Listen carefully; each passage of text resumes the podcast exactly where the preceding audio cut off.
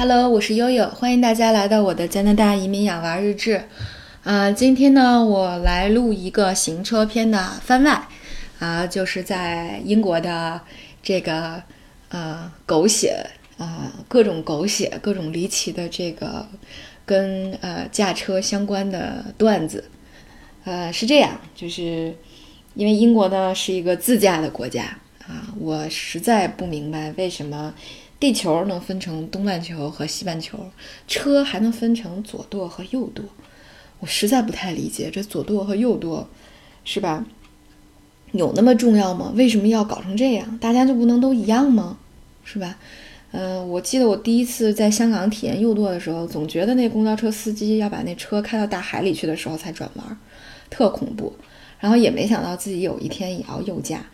嗯，大家还记得吧？就悠悠在英国的那个宿舍在山顶上，嗯，就是刚到英国的时候，真的过够了痛苦的日子。就是无论你买点啥，你都要从山底下，呃，拖一个那种老太太那种，呃，带俩轮子那种小拖车，啊，把东西拖到山顶去。那真的就跟小鸟建个巢一样，把一个家给弄起来了，太不容易了，这一趟一趟的。为啥后来悠悠从英国回来身体变好了呢？都得感谢那段这个没有车的日子。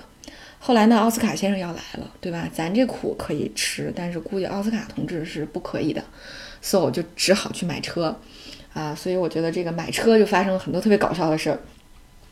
首先呢，这个一开始呃想想觉得这个英国车也不贵，要不然买一个那个 Mini Cooper 或者买个甲壳虫开开吧，过过瘾。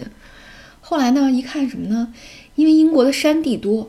所以呢，大部分打折的车车型都是这个这个这个呃手动挡、手动手动款的。这在国内开多了，根本就没开，我都没有，除了当时考驾照的考过手动挡，后来根本就没有开过。嗯，在英国又又驾又山路，所以我想不行，我得买一自动挡的车。那自动挡的车就很贵了，没有什么折扣，因为没什么人买。哎，我觉得真是英国真是挺有意思的。然后完了，我说那就买二手车吧。二手车那就随便买一个吧，哎，然后就在这个时候呢，我一博士同学特逗啊，给我打电话说，哎，我们家旁边一邻居，他们家车后面贴了一个，说他要卖车，哎，我说好，那他就把电话给我了，我就我就打电话跟人聊，一聊呢是一罗马尼亚的厨子，他要跟他女朋友结婚，呃，没有现金了，想买房，然后后来就说他们俩有两个车，就把其中的一个车卖了，呃，这个车呢是一个。是一个雷诺，法国的一个雷诺，叫风景，我不知道大家就见过没有，也是一个类似像个小面似的一个小车。然后他还有一辆那个轰的，后来我就问他，我说能不能把轰的卖给我？那那两个看着车况还好一点，这个一看太破了。我一看是差不多零零二年的车啊，很久了，因为当时是呃一二一三年，所以实际上也十来年了这车。呃，然后因为你可以查到这个车况记录嘛，也是几亿手了。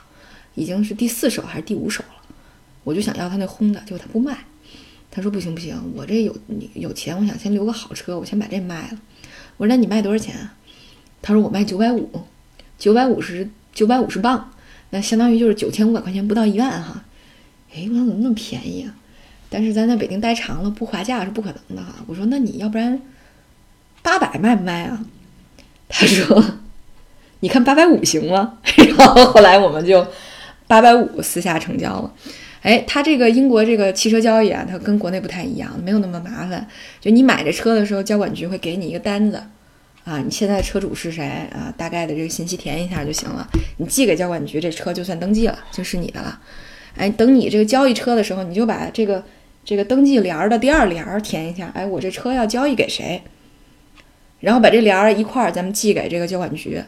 哎，一填就 OK 了，这车就算是我的了，我当天就可以开走了啊。而这个中国的驾照呢，在英国可以开呃一年啊，可以开一年，所以实际上你就开就好了啊。这是买车特别有意思的事儿哈，我就八百五十块钱买辆车，等临走的时候卖这车更有意思。当时我就想，哎，这小车车开了一年哈，你看我修过车灯，我修过呃呃我自己啊修过车灯，修过玻璃。呃，还修过车座，嗯，然后我也弄到停车场去，呃，这个呃，这个年检过啊，修过刹车片，检查过刹车片，啊，换过这个所有的这个它叫呃，ignition light 就是点火棒，就是发动机里面那点火棒，我全换了。所以我觉得这车还是蛮好的，但是确实它太太旧了。所以呢，我就当时在 BBS 上发，我说大家，呃，标个多少呢？我还标我的这个八百五吧。啊，大家第一个问我的人，无论他出价多少，他比如他出二百，他出三百，我都卖给他，爱出多少出多少，反正我就送了有缘人就完了，爱多少多少。结果呢，等这个特乐啊，第一个给我打电话的是一个东北的小伙子，嗯，电话里他是这么说，他说姐，这样，我一分钱不跟你讨价还价，你如果能帮我把这个汽车，他说我刚来，英语也不好。啊，你能帮我把这个保险买了，把年检做了，我九百五买你的车啊！我一听，好吧，我说这也不是什么难事儿，好，我就帮帮你吧。于是呢，我就最终九百五把我这车卖了，啊，八百五买，九百五卖，最后挣了一百磅。于是当在当地这个非常非常小的华人圈子里引起了轩然大波，说这个悠悠这日子过的，啊，卖一二手车居然挣了一百块钱，还是比较有意思的啊，这事儿。这个这个是呃，这这就引出了第二个问题，就是说，呃，这英国车险怎么买？呃，这个英国这个车险啊，包括像加拿大有很多保险，它都特恶心，它不像加拿大这边，因为有很多华人的这个保险经纪人啊，你可以跟他交流。英国基本上所有的保险都要在电话里买，它没有门市，没有门市这个概念，所以你是在呃，除了在银行卖的一些财产险啊，卖的一些这个呃保险以外，它是。你是见不到人的，所以这就很恶心。你要打电话跟他说你的车的车况、情况、型号，然后去找他要一个 quote，就要一个出价啊。你还要比不同的出价之间的一些区别，比如说你在高速公路上趴窝了，有没有人帮你拖呀？是吧？有没有一些折扣啊？你这个保险是十个月的还是一年的？对吧？所以实际上这个呃买保险很麻烦，就是因为你要跟他说很多这跟车有关的话。你像我刚去的时候。我觉得我也是打了三四家保险公司才能把很多事儿说利索了，所以我觉得小朋友们刚来的时候一下说哦，我说不清这个保险怎么买，这是非常非常正常的一件事儿。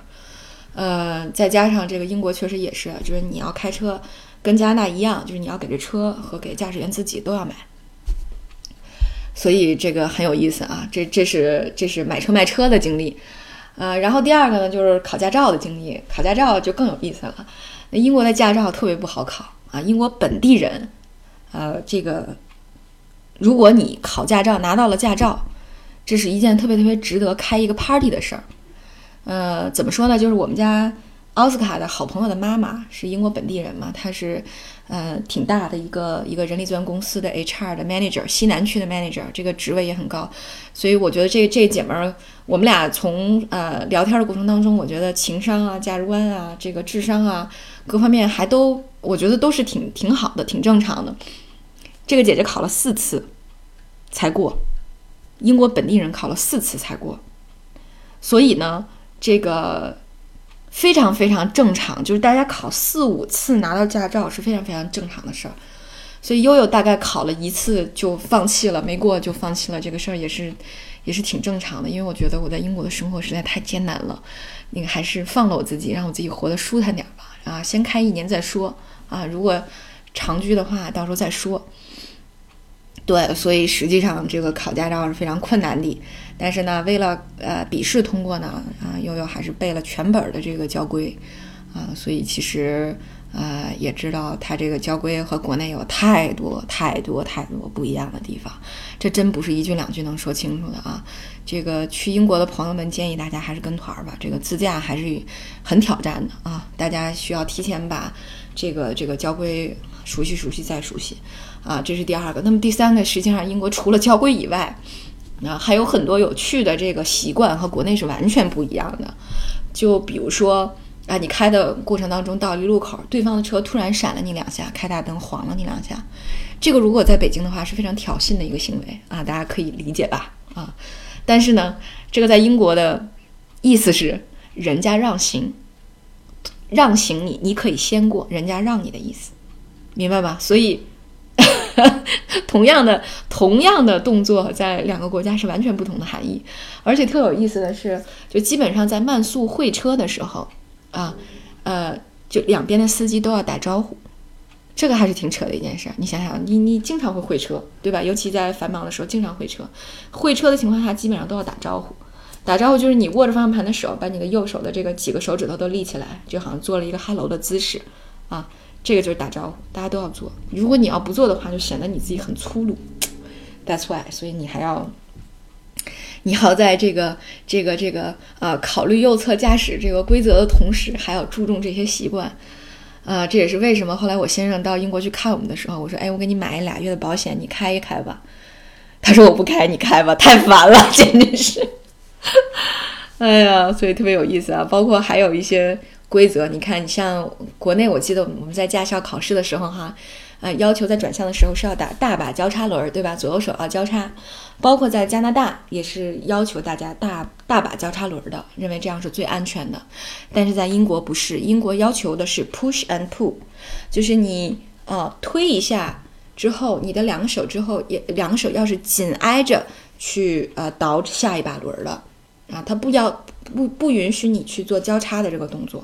啊，这个是一个扣分点，所以你就看，哎呦天哪，这每个地方这个这个，呃，这个驾驶的规则和习惯真的是完全不同啊！所以大家在这个自驾的过程当中，哈，上一集我也提了。这个小猪佩奇他爸猪爸爸到了法国驾驶还挺高兴啊，一路逆行，一路高歌就过去了。实际上是特别愚蠢的一个 一个事儿，但是，但我觉得他反映的就是英国人自黑，自己又笨又愚蠢又高傲啊，又不又不在乎别人。对，但是反正啊，我觉得为了安全起见吧，我们还是要多多了解这个我们出行地的驾驶习惯的哈。所以给大家贡献了一个小小的番外。呃，大家就一听一乐就好了。好，今天就到这里，感谢大家的关注。